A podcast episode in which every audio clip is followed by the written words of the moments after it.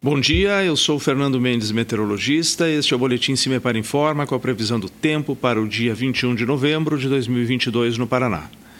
Nesta segunda-feira, as condições do tempo no estado começam a mudar, aumenta a estabilidade ao longo do dia, porque há uma frente fria se deslocando mais ao sul do país, principalmente porções mais ao oeste e sudoeste do estado, tem uma mudança do tempo entre a tarde e a noite mais significativa, com previsão de chuvas, condição de algum temporal. Nas demais regiões, alguma situação mais isolada em função do tempo abafado, do calor e do aumento de umidade também pode ocorrer no período da tarde. A temperatura mínima está prevista para a região de Palmas, com 15 graus Celsius, e a máxima está prevista para a região de Maringá, com até 33 graus Celsius. No site do CIMEPAR, tu encontra a previsão do tempo detalhada para cada município e região nos próximos 15 dias. www.cimepar.br, CIMEPAR Tecnologia e Informações Ambientais.